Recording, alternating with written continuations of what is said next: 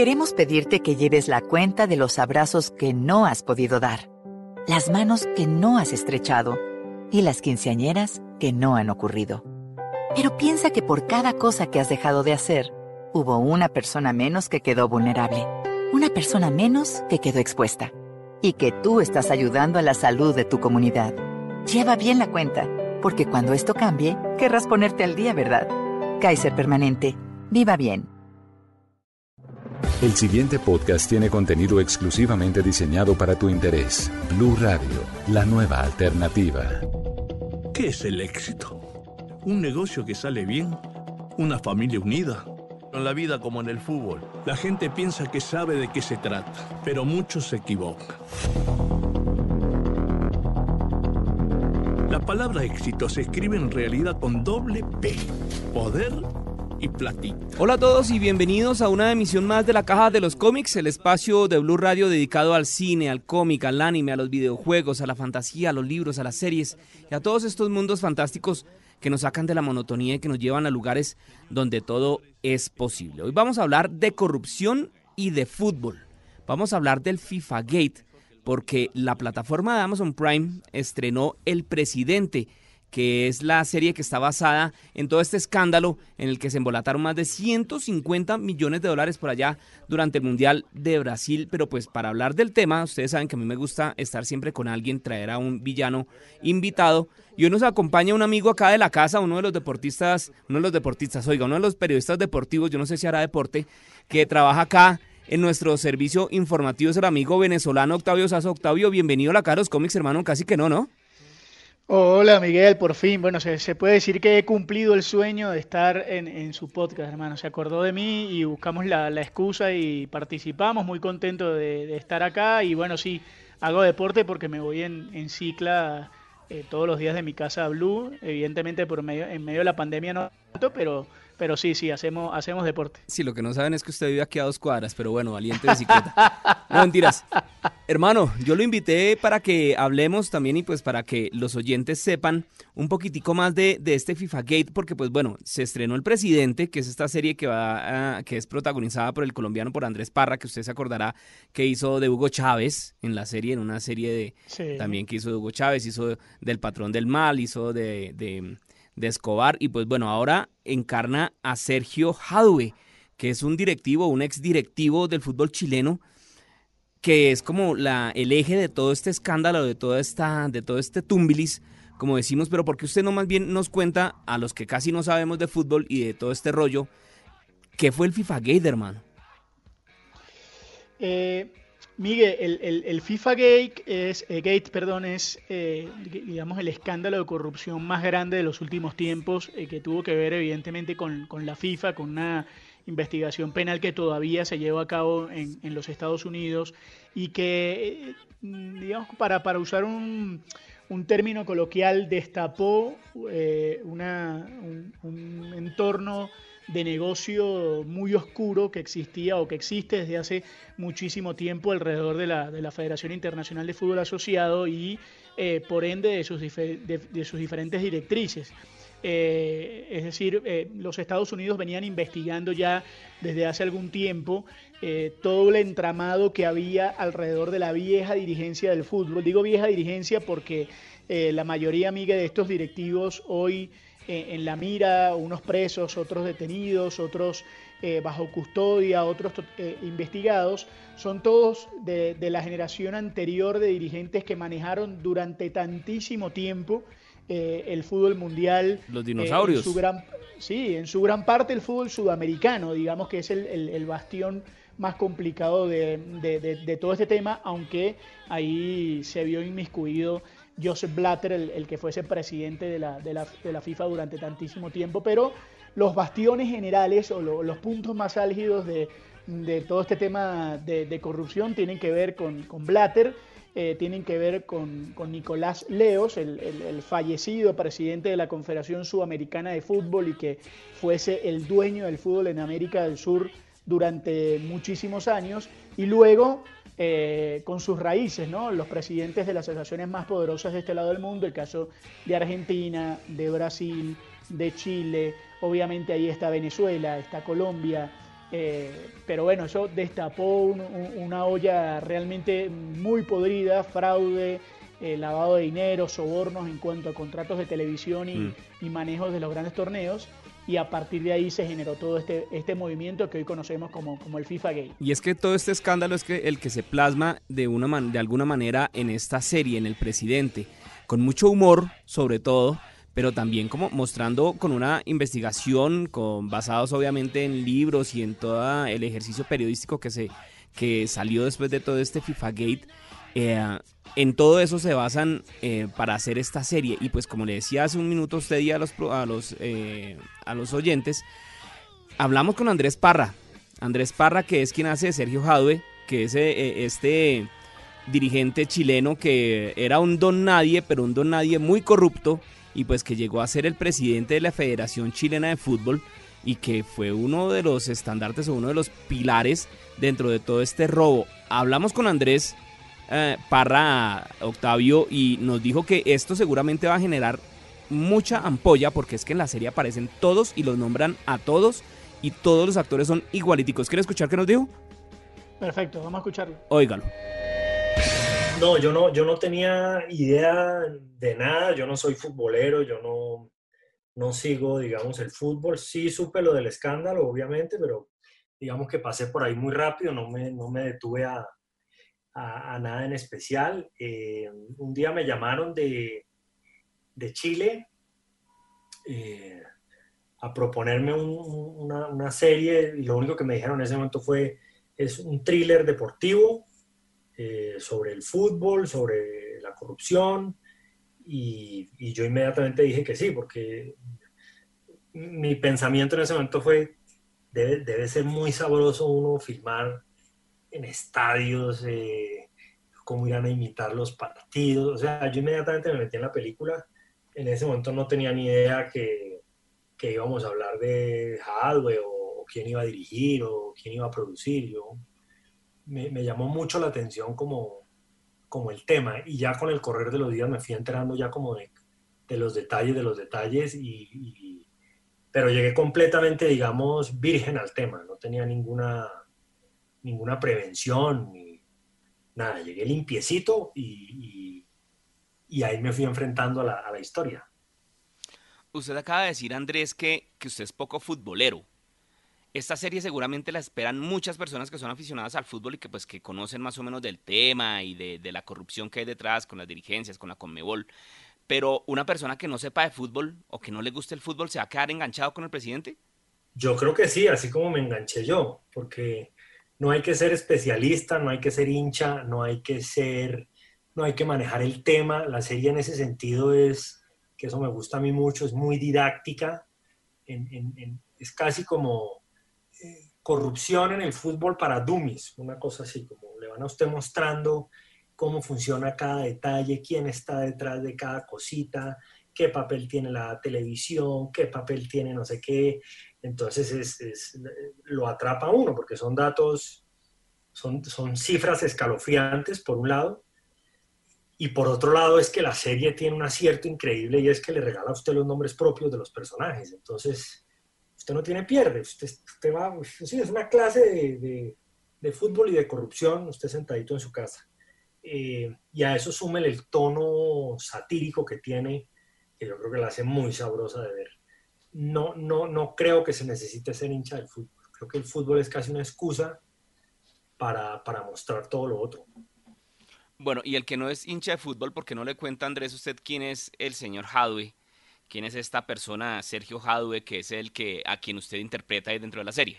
El señor Hadwe es eh, un eh, ex dirigente de fútbol en Chile que era dirigente de un club en ese momento de, segunda división, que era el Club Unión La Calera, logra con su gestión pasar a primera división eh, y por cosas de la vida, este es un personaje que ha tenido, hay, una, hay una constante en él y es estar en el, en el momento justo, en, en el lugar justo por cosas de la vida que no tienen nada que ver con su trayectoria ni, su preparación, de la noche a la mañana literalmente se convierte en el presidente de la ANFP, es decir, de la Asociación Nacional de Fútbol de Chile, y empieza ahora sí a codearse con los peces grandes del fútbol. y, en este codearse, pues también empieza a darse cuenta cómo funciona el negocio y cómo sí o sí él tiene que hacer parte de ese negocio.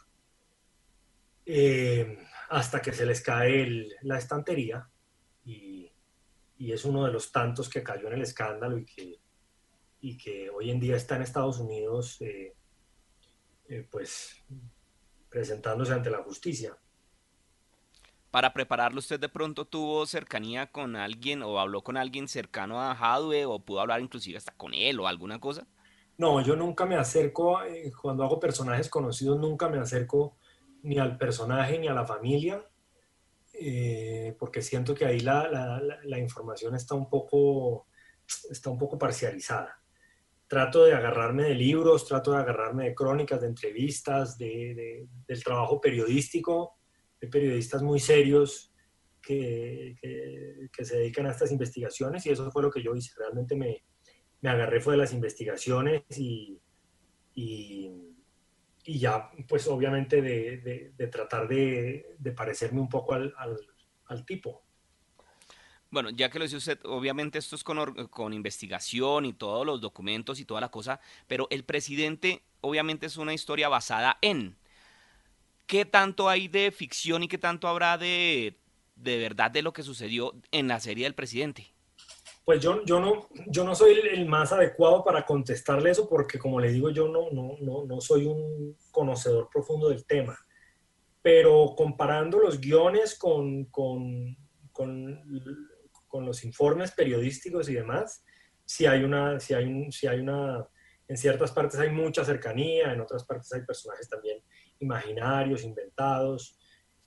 Yo creo que como todas las series eh, inspiradas, porque esto no es una bioserie ni es un documental, eh, pues obviamente hay, hay, hay, cabida para, para, la, para la invención, ¿no? Sobre todo en invenciones que ayudan al ritmo, más que todo al ritmo, al ritmo de la historia, digamos, al ritmo argumentativo. Entonces yo no, no, puedo dar una cifra, o sea, no, no, puedo decirle, no, es 80 tal y 20 tal. No, se mueve, se mueve entre los dos mundos de una manera muy orgánica.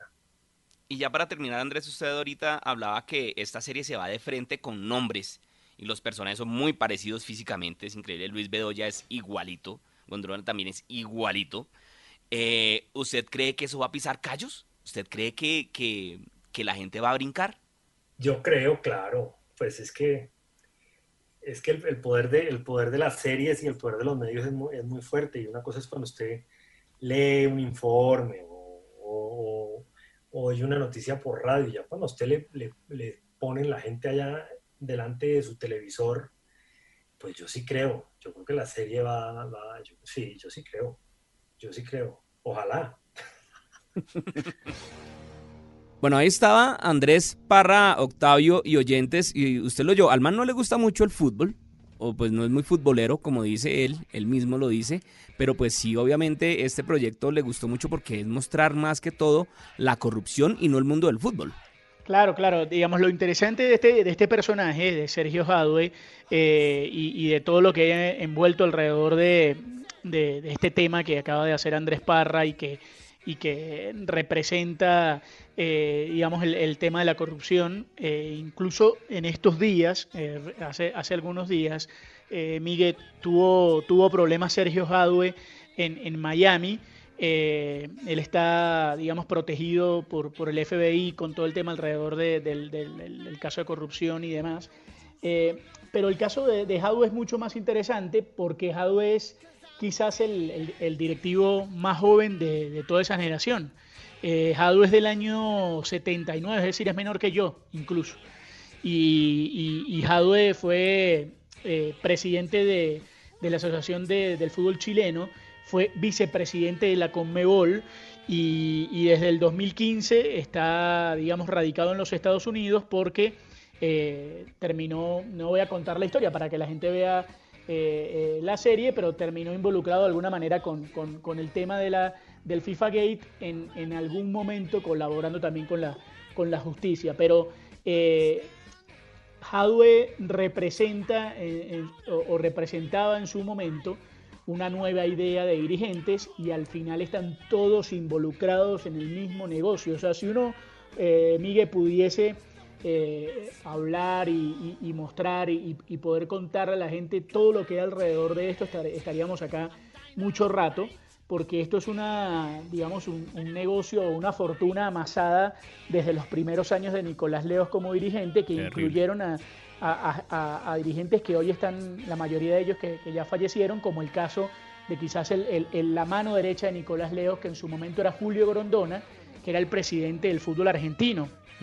A partir de Grondona y esa relación con, Nicolás Leos, que también los llevó a, tener cargos muy importantes dentro de la FIFA, eh, a partir de ahí empezaron a, darse unos, unos negocios y unas resoluciones que realmente terminaron en, escándalos como, como eso de, más allá de los fraudes y la cantidad de dinero, está los arreglos por contratos de televisión, los arreglos para favorecer a los candidatos a hacer sede a los mundiales de fútbol. Y todo el billete.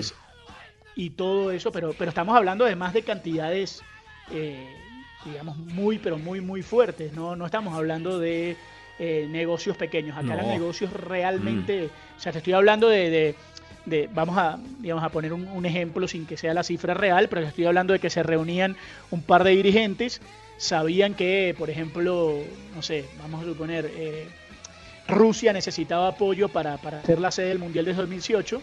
Se reunían varios dirigentes que tenían poder de voto en, esa decisión final y se ofrecían coimas, estoy hablando de 10, 15 millones para ganar un voto. Y entonces te puedes imaginar lo que de ahí salía, ¿no? El poder que, que, que también que permite eso, ¿no? O sea, el reconocimiento, el afán de, de tener eh, poder y, e influencia en el mundo del fútbol.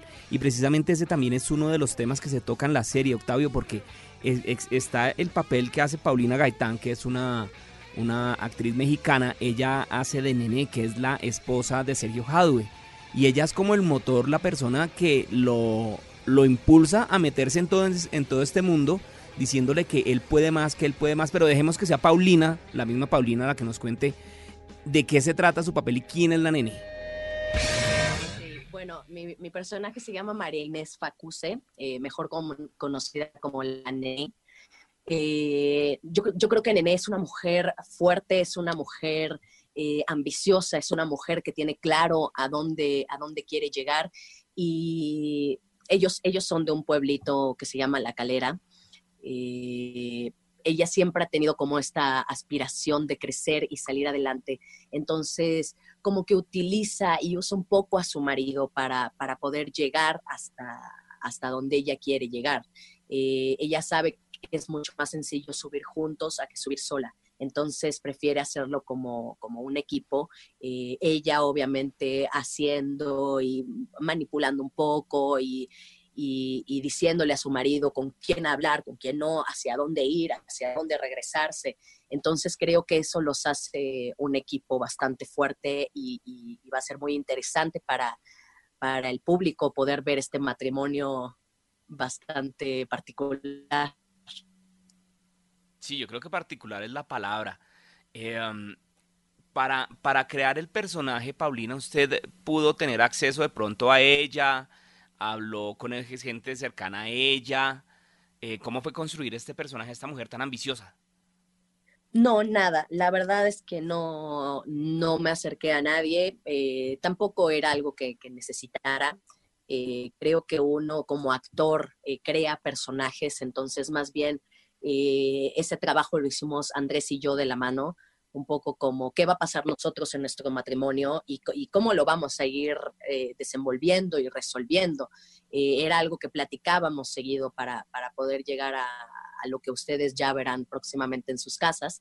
Eh, pero pues creo que fue algo muy bien logrado, creo que, los personajes sin, sin, necesidad de hablar con fulanita o sutanita o con la tía, con, eh, no es necesario eso. Creo que, que la información eh, nos las da la serie eh, y nosotros vamos creando sobre eso. Y, a, mí en lo personal quedé muy satisfecha con, con, lo que se hizo.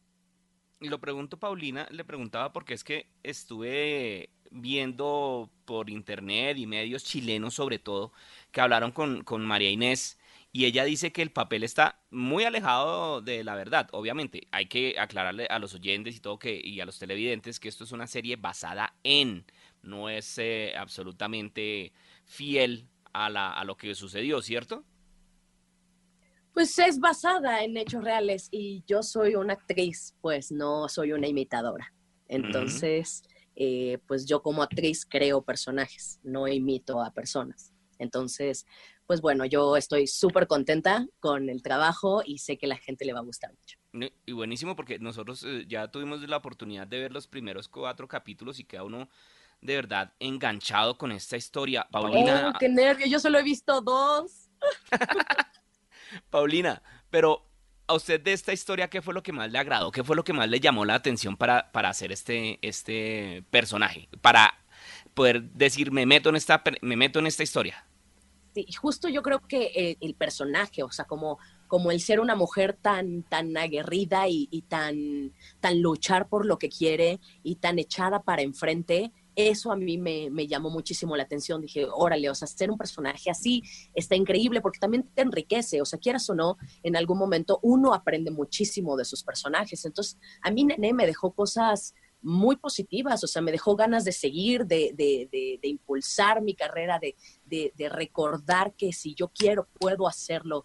Entonces, creo que nos pasa mucho de repente en la vida que tienes buenos momentos, malos. Y yo antes de hacer esto estaba como en un momento en el que sea, ¿y qué va a pasar después? Y mi carrera y no sé qué. Y Nené me quitó por completo eso. Nené me, sacudió la cabeza y me dijo, vamos, o sea, tú vas a hacer lo que tú quieras hacer. Entonces, eso le agradezco muchísimo a, a, a la Nené. Y Paulino, sé qué tan, tan futbolera es. Mira, a mí no me gusta el fútbol, respeto mucho el, deporte y a la gente que, lo sigue, pero yo no soy eh, tan fan. Pero por, eso precisamente le preguntaba a Paulina, porque es que esta es una serie que dicen que podría ser eh, directa para los fanáticos del fútbol, pero a mí me parece que, que también lo pueden ver otras personas yo creo que va para todo el público. Obviamente la gente que le gusta el fútbol va, va o sea, está esperando ya, pero yo creo que, que, que, la historia sí habla de fútbol, pero tienes, tienes a tres personajes súper complejos, pasando cosas muy complicadas, teniendo altas y bajas, y creo que eso, eso se vuelve muy interesante también de ver. Y sí, el tema central es el fútbol, pero pero la historia de este matrimonio, eh, la manera en la que ella se lleva con sus hijos, eh, la historia de, de, Carla con él, o sea, creo que hay, hay cosas más profundas en la serie.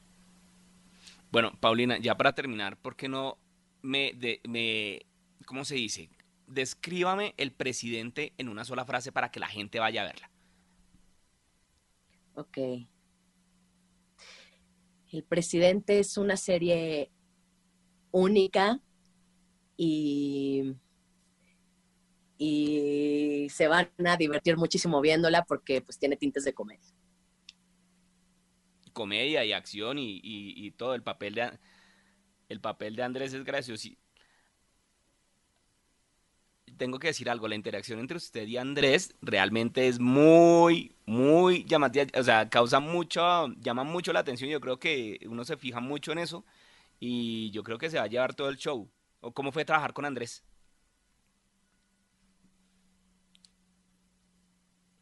Sí, la verdad, hicimos un trabajo bastante, bastante de la mano, cosa que, agradezco muchísimo. Y bueno, Andrés es un excelente actor, entonces, pues yo lo único que hice fue ponerme flojita y dejarme ir con, con él, y creo que hicimos un excelente mancuerno.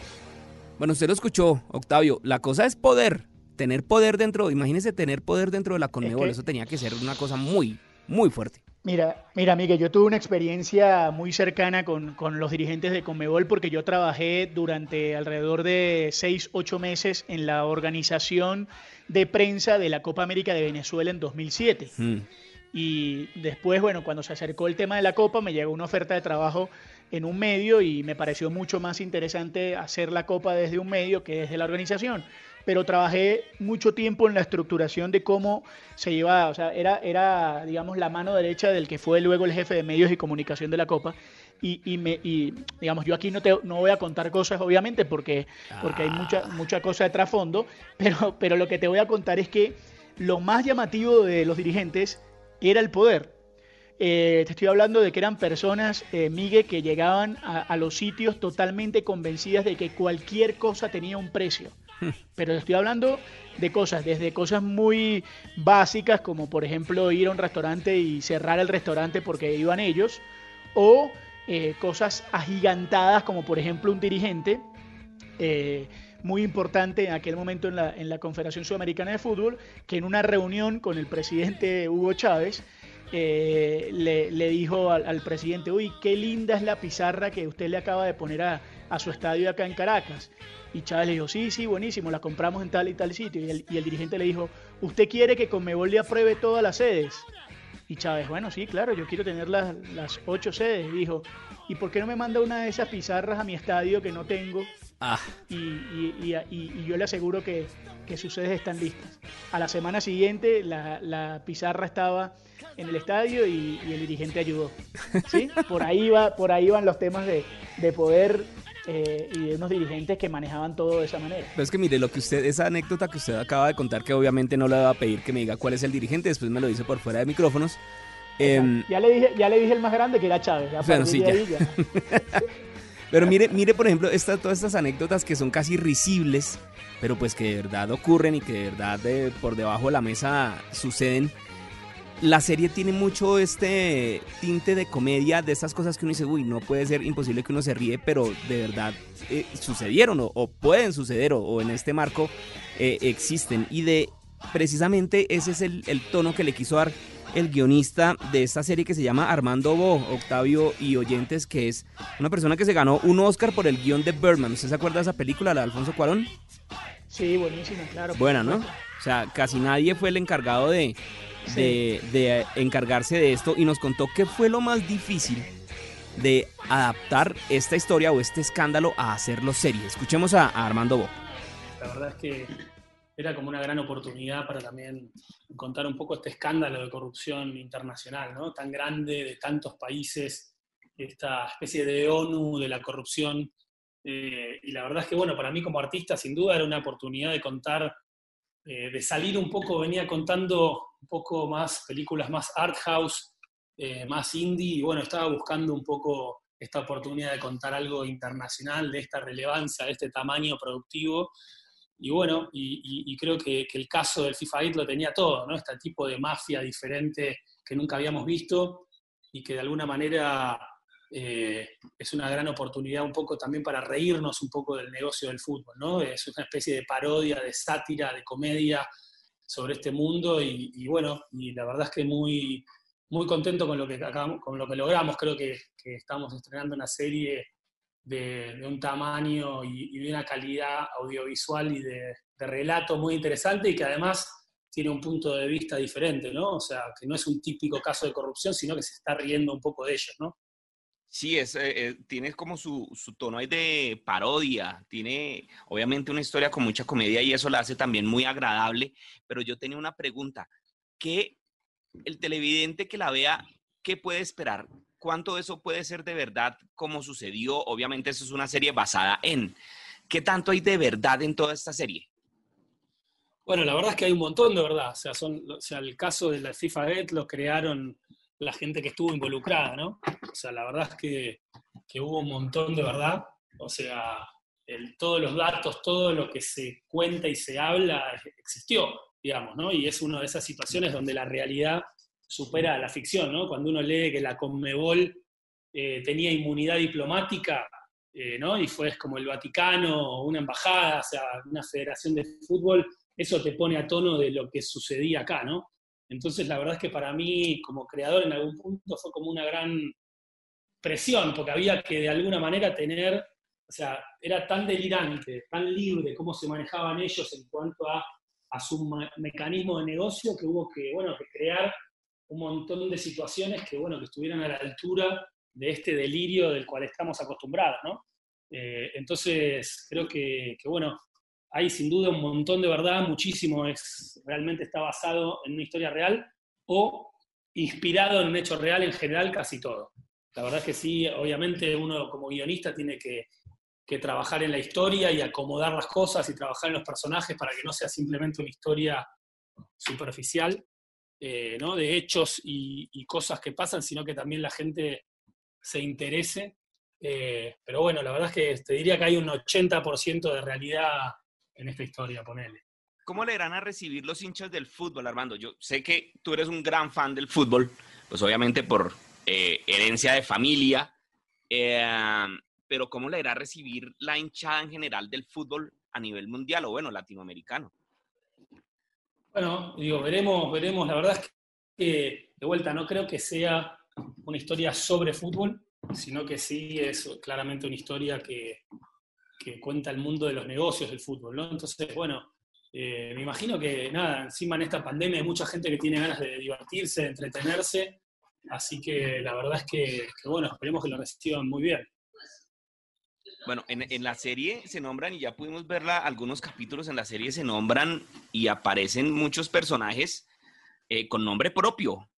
Eh, Grondona, Bedoya, bueno, ¿qué, ¿será que se van a pisar callos con todo esto que va a aparecer en la, en la serie? Bueno, cada uno, yo creo que, lo que está demostrado en algún punto está en las, eh, en las investigaciones, ¿no? O sea, como que nosotros no hicimos nada que no, que no hayan hecho una investigación periodística, que no hayan lo que escribieron en los libros, creo que, así que, nada, creo que, que lo que está en la serie es porque se está probado que existió y que pasó, así que bueno, eso cada uno tiene hay que ver cada uno cómo se ha manejado, ¿no?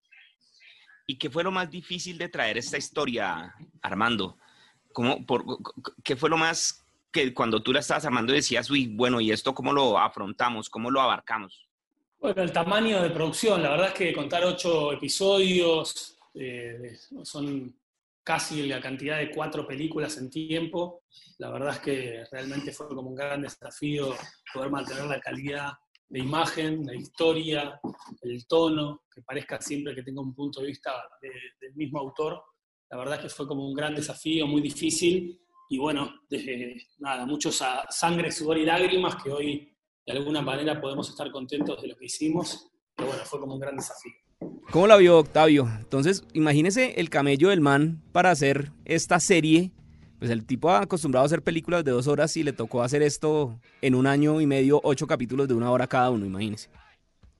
Sí, claro, además que, el, que el, proceso debe, me imagino que debe ser mucho más complejo, estructurar además eh, una serie que va, que va en capítulos y con todos los temas que, que se pueden explayar en función del tiempo, evidentemente en relación a, una, a un largometraje que, que es totalmente diferente, pero, pero eh, claramente, Miguel, la serie está, está muy bien hecha y con gente que trabaja muy bien por detrás de, los actores que hacen que, sea un, producto de gran nivel. Y el que hace Luis Bedoya, hermano. Uy, no, o sea, yo lo veo, yo digo, uy, uy, en fin. Bueno, Viejo Octavio, para ir cerrando, ¿cómo le pareció haber estado en la caja de los cómics?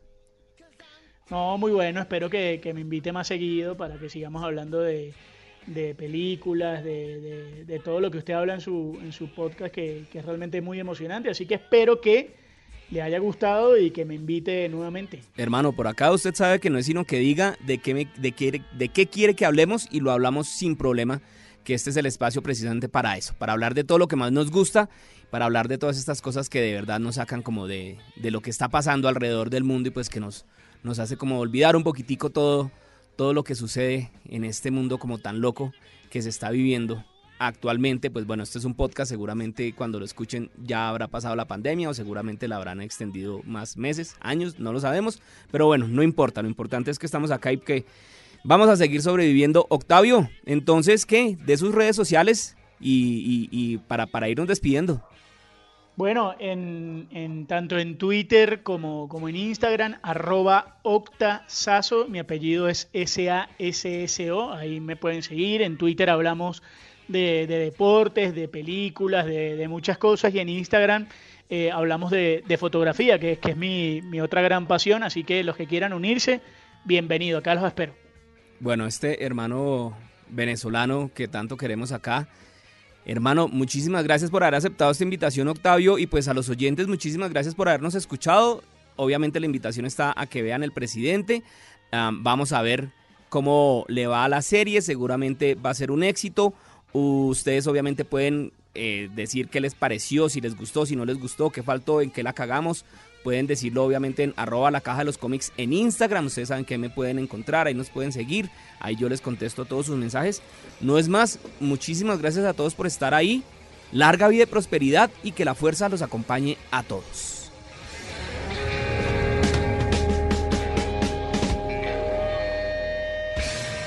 Para más contenido sobre este tema y otros de tu interés, visítanos en www.bluradio.com. Blu Radio, la nueva alternativa.